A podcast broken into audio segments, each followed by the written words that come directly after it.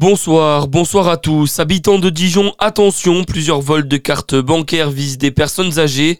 Les forces de l'ordre lancent un appel à la vigilance à la suite de quatre vols de cartes bancaires cette semaine. Le préjudice s'élève à plusieurs milliers d'euros dérobés sur le compte en banque des victimes. Une enquête est en cours pour retrouver les auteurs de ces faits.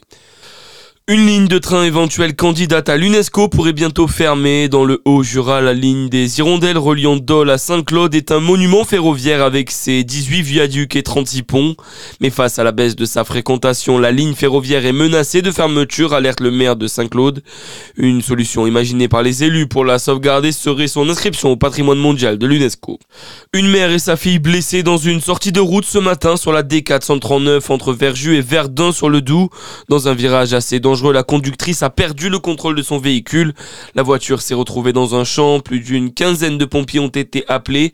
Ils ont dû désincarcérer la conductrice et sa fille. Une équipe du SMUR était aussi sur place. Les deux occupantes ont été transportées au centre hospitalier de Chalon pour des examens complémentaires. À l'étranger, les États-Unis ont commencé les largages aériens d'aide humanitaire sur Gaza, annonce d'un haut responsable américain. Trois avions militaires américains ont largué de la nourriture, selon l'ONU. Plus de 2 millions de personnes sont menacées de famine dans l'enclave palestinienne. En France, le ministre de l'Intérieur Gérald Darmanin demande au préfet de renforcer les mesures de protection de la communauté juive. Vigilance autour des écoles et des lieux de culte après les événements des derniers jours à Gaza.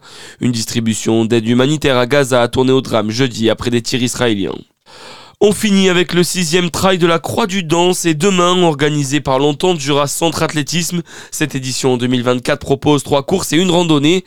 Pour cette marche solidaire, la moitié de l'inscription sera reversée à l'association Semons l'Espoir, la Maison des Familles.